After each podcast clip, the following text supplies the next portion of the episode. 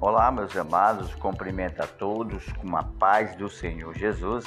Estamos aqui para mais um encontro da nossa escola bíblica, mais um podcast tratando uma temática que é desenvolvida nas lições bíblicas que são publicadas pela Casa Publicadora das Assembleias de Deus.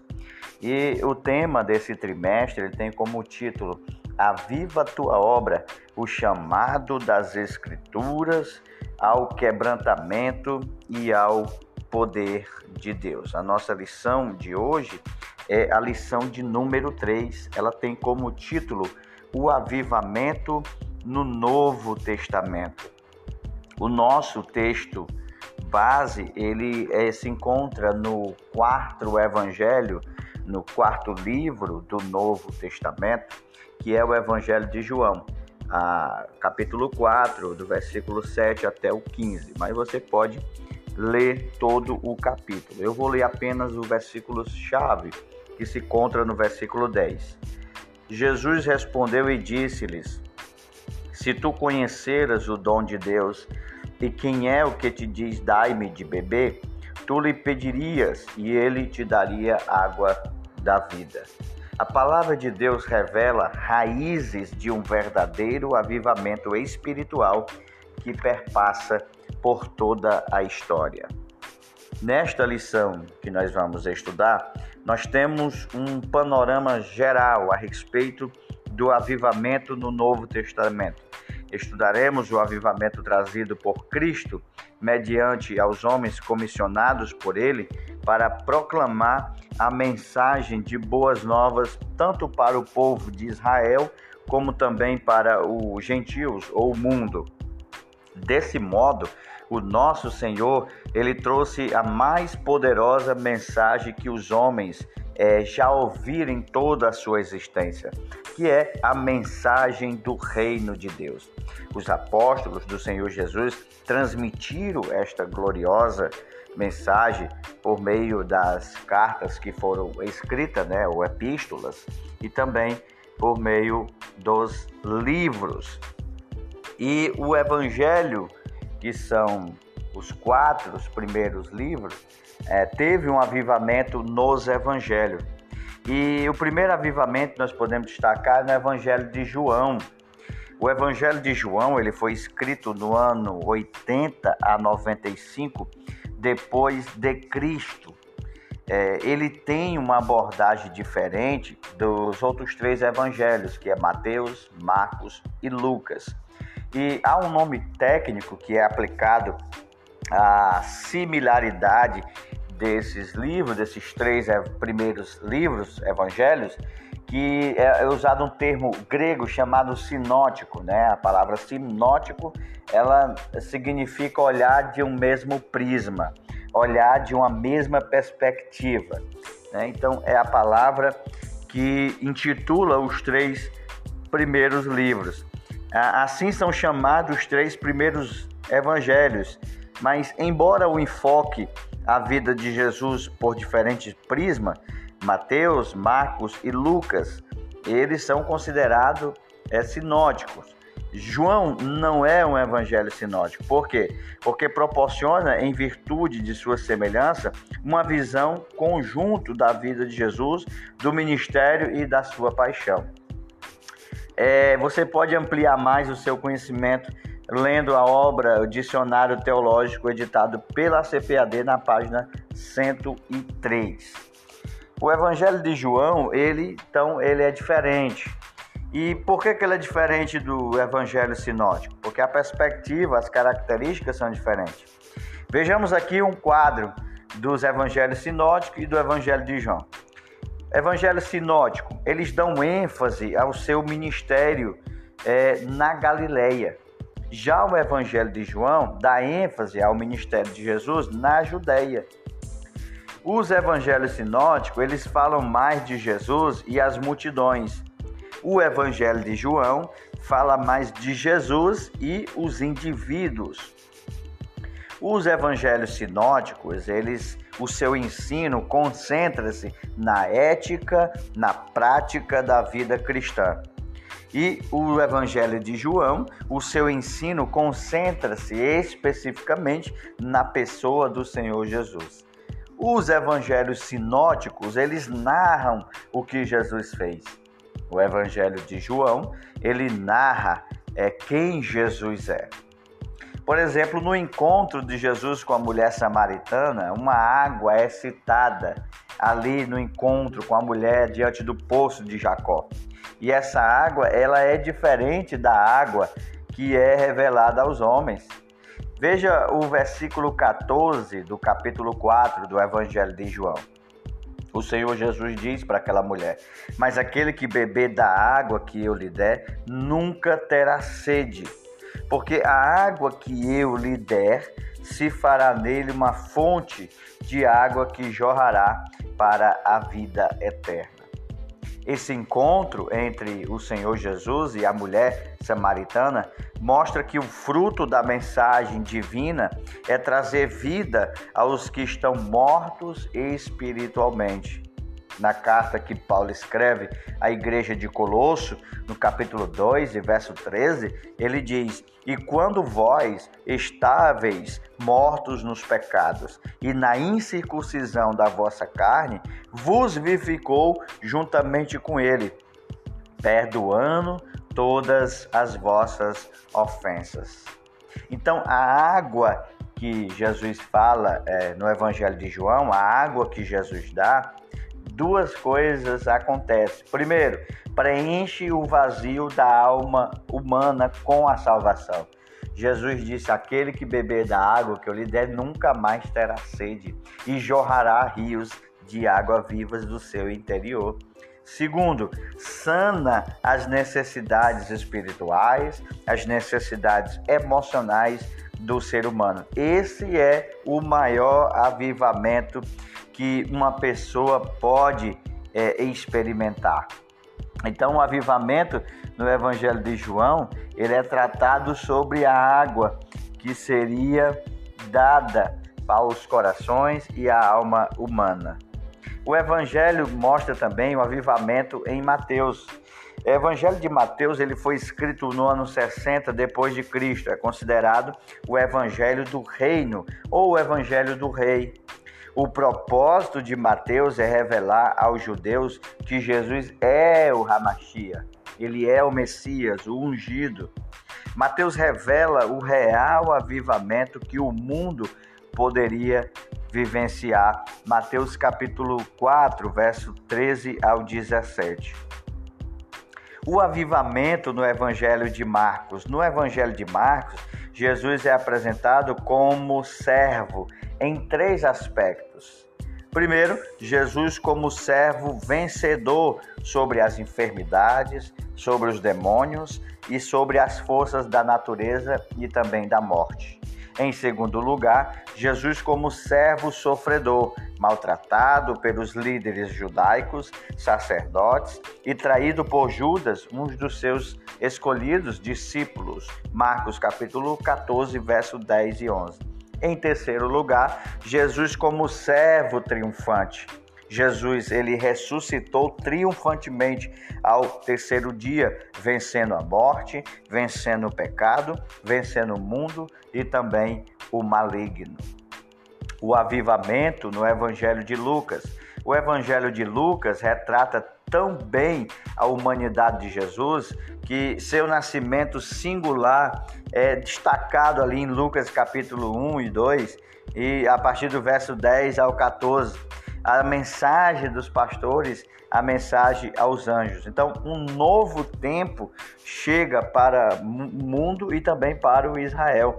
Era o avivamento enviado dos céus. Os quatro evangelhos, eles são retratados da pessoa e da obra do Messias prometido, que era o rei de Israel e salvador do mundo. Então, ele apresenta o avivamento em cada evangelho. Agora, uma coisa interessante é que Mateus, por meio do Espírito Santo, apresenta Cristo como rei. Já no evangelho de Marcos, Jesus é apresentado como servo. No Evangelho de Lucas, Jesus é apresentado como homem perfeito. No Evangelho de João, Jesus é apresentado como Deus.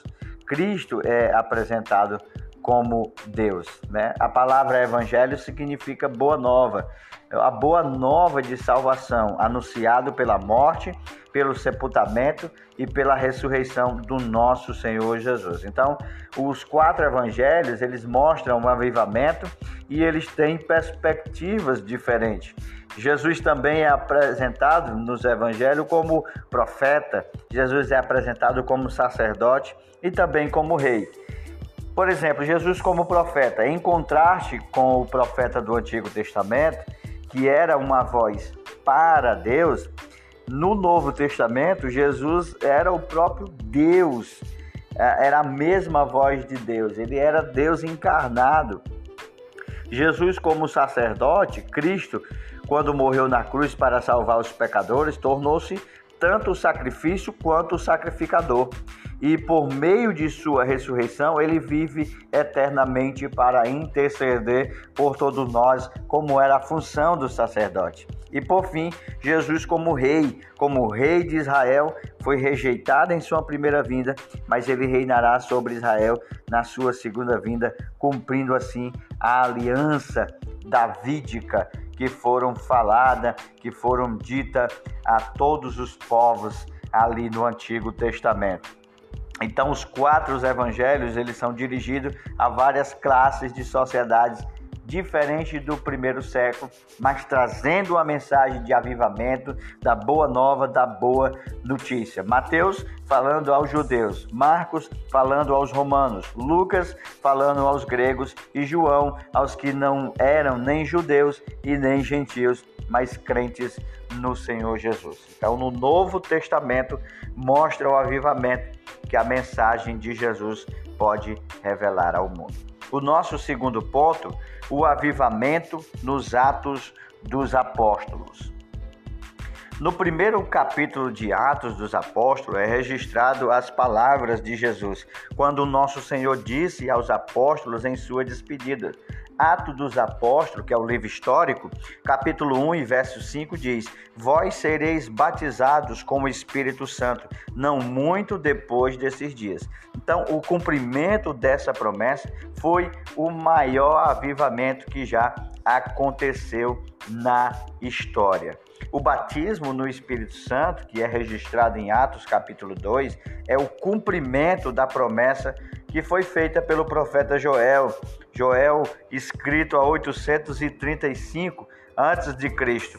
É, esse evento trouxe um avivamento espiritual no nascimento da igreja, ali no início do, do, da igreja, no cenáculo. Os discípulos receberam uma promessa para executar a grande comissão ali destacada. Nós podemos ver o avivamento que aconteceu em Jerusalém, em Atos capítulo 2, do verso 14 ao 8, capítulo 8 e verso 4, capítulo 11 e versículo 19, Jesus ele ordenou os discípulos a não deixar Jerusalém até ele enviar a promessa do Pai. Isso Jesus já tinha se destacado lá no Evangelho de Lucas, no capítulo 24 e verso 49. Só que Lucas repete essa ordem no capítulo 1, versículo 4 e 5 de Atos.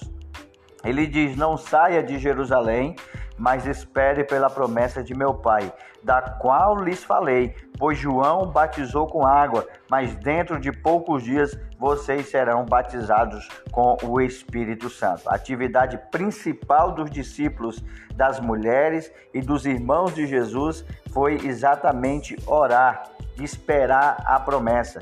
E eles esperaram orando capítulo 1, verso 14, todos eles se reuniam sempre em oração. Então, tanto o enchimento do Espírito como as capacitações de falar em línguas, elas não foram experiências isoladas ou secretas, pois este fato ele se repetiu em Cesareias, capítulo 10, se repetiu em Éfeso, capítulo 19 de Atos, em Corinto, né, nas cartas que Paulo escreve à igreja de Corinto, no capítulo 14.